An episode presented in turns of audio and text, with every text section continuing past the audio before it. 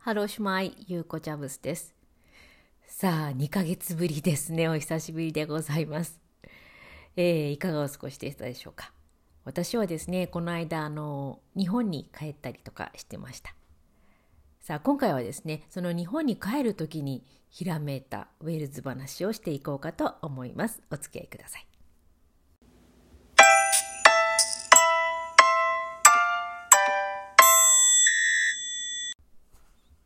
毎日コツコツウェールズ探し。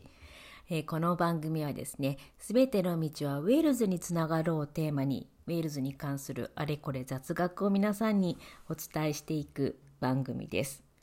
はい、ご無沙汰でございました。なんかね、気がついたらもう2ヶ月経っていて、ああ、どうしようやらなくちゃという思いだけはあったんですけれども、やっとお話しできる時間ができましたのでお話をしていこうかなと思います。そうなんです。日本にね、えー夏休みで帰ってました。2年半ぶりでしたけどね。えーまあコロナでなかなか帰れないというのがあって、まあ今年の夏は大丈夫だろうと思ったら今度はね、えーロシア上空が飛べなくなって、で、今までにないプラス4時間のフライトだったんですよね。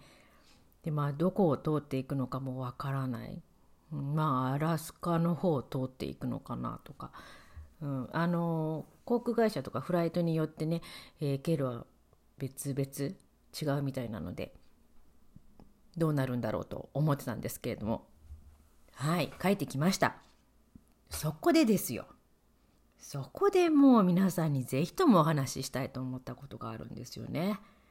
あのまあ今回はですねあのヘルシンキからどこ通るのかなと思ったら結局、えー北極を通ってであのそうですね北極を通ってで、えー、オホーツク海の方からこう日本に入っていくっていうね。もう長旅でしたね、うんなんですけれどももうびっくりしました。いやフライトが長いのはね十分分かってたんですけどあーなんかこう寝ながらねフライトで。目覚めた時に地図を見たらウェールズ上空飛んでるんですよ。えウェールズを通過して日本に行くんだ。やだちょっと嬉しい。でなこの地図ちょっとウェールズって言っても見覚えがない地図の形だけどこれって一体、まあ、北と南のなんかこうあの逆になってたりとかするからそういうことなのかなというふうにね見てたんですが分かりました。ウェールズこんなところにウェールズがあった？っていう衝撃が走ったんですよ。どこだと思いますか？いや実はねアラスカ。アラスカにウェールズがあるんですよ。えもう一体何？どどんなゆえんがあってこんなところにウェールズがと思ったのでねもうやっぱ調べたくてしょうがなかったんでちょっとね調べたんですけれどもあのこのウェールズっていう地名まああの場所はですね本当にあのロシアとアラスカの間のあのベイリング海峡の本当に先端にあるねあの地名なんですけれどいわゆるね調べたらアラスカのウェールズっていう場所はあのアラスカでも一番西の町。でもっと言うと、えーアメリカ合衆国の一番西に位置している場所なんですって。でね人口はね145人。2010年の統計なので今はどうなってるんですかね。なんですがさあじゃあどうしてウェールズってついてんのここ？何ウェールズ系の移民とかいたのかなとかねあの思ってたんですけど。まああのこのエリア本当にねこうアラスカですからあのクジラ、うん、捕鯨ですね。の拠点でもあるんですって。だからまあ最初は、えーまさかウェールズとホエールホエールズとなんかかけた？とかね思ったんですけどなんかそういうわけじゃなかったですね、うん、調べたらですねやっぱりねキャプテンクックなんですよ。えージェームス・クックがここにね1778年に到着してでここの名前をですねあのプリンス・オブ・ウェールズというふうにつけたそうですこのエリアをね。まあ、というのもあのまず岬があるのでそこをプリンス・オブ・ウェールズ岬っていうふうにつけてでこの一帯をそのプリンス・オブ・ウェールズっていうふうに呼ぶようにしたということなんですけどもそれがどうやらねちょっと長すぎるってことでいつの間にか、まあ、この町はウェールズというふうにねあの呼ばれるようになった。で正式な名前になったっていういきさつだそうです。もうね本当にねえこんなところにウェールズがあってもう何回もこう見てしまったんですけど地図を、うん、あのもう本当にね対岸のロシアが見えるぐらいの場所なんですって。意外なところにウェールズありますよね、うん、いやもうなんかこういや長いフライトになったなと思いながらもこんなのが見つけられるってなかなかいいもんだなというふうに思ってしまったんですけど。ええ。まああのこれねアラスカだけじゃなくてウェールズってついてるね地名はまあもちろん結構あるんですよね。なんかね、えー、世界中には9カ所ウェールズと呼ばれているところがあるらしいんですけど、まあ、そのアラスカの他にウェールズミネソータミネソータか。あとはウィスコンシン州とかユタ州とかね、えー、ノースダコタとか。あとは南アフリカにもウェールズっていう場所。ジャマイカにもあるんだ。あとギアナにもウェールズっていう地名がねあるらしいんですよね、うん、まあでもここを見てみるとまあどうでしょうね。アメリカとかではその移民がウェールズ系の移民がいたからっていうことなんですかね。まあ、それ以外としてはやっぱりあの英国の植民地の影響がある場所が多いのかもしれないですよね。そう他にもね意外や、まあ、ウェールズだけじゃなくてウェールズの地名、ね、さっき言ったように植民地の関係でついているっていうのは結構あると思うんですけど面白いところですとねインドインドにある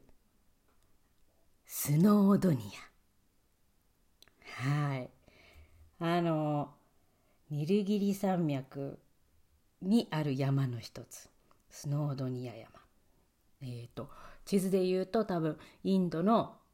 下の方というか南の西の方ですかね。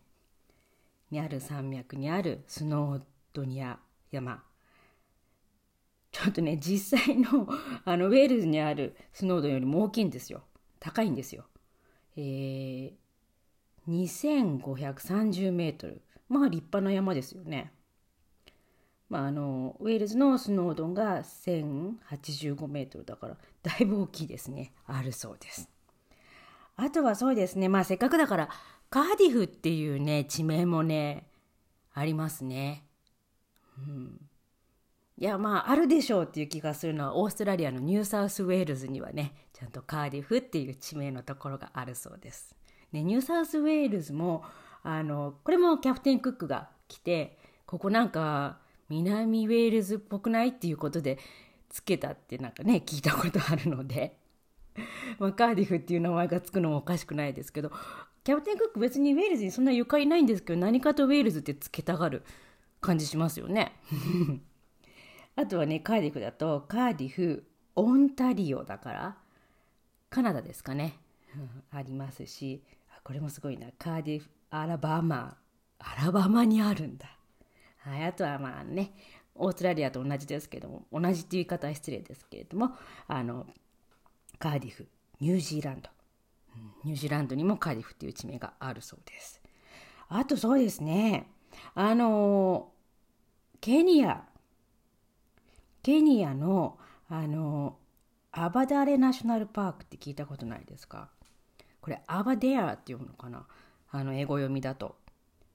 あのクイーンエリザベスが今のね、えー、エリザベス女王があのお父様のキング・ジョージが亡くなった時にその知らせをあの聞いた場所がここですよね。アバデアナショナルパーク。ケニアの。でここであ今度は自分が、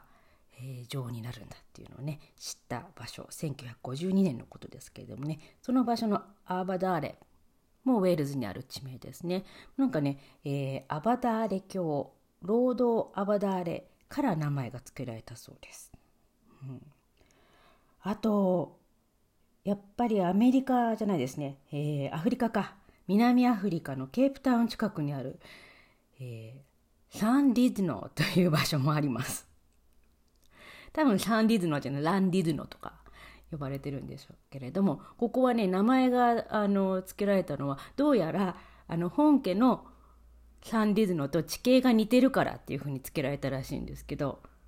うん、どうなんですかね？行ったことないからわからないですけどどうやらね高級住宅地ででしかも、まあ、海に面してるので、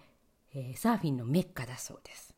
なかなかいいですね、うん。まあ、あとはねアメリカには結構まあスウォンズィとかねあの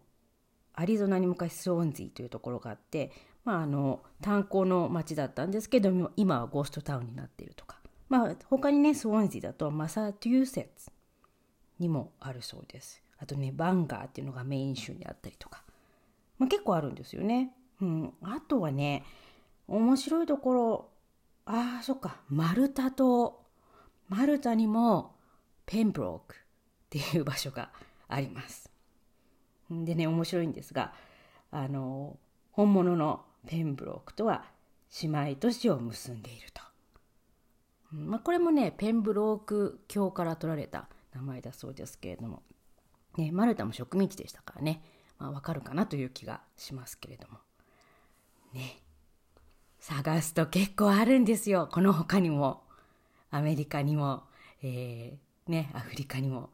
こういうのを聞いていくとついついこう楽しくなってしまうのは私だけでしょうか。またね、これからも引き続きウェールズに関するあれこれ見つけたら皆さんにご報告したいなというふうに思いますのでね、まあ、ちょっと不定期の配信になりますが、どうぞお付き合いいただければと思います。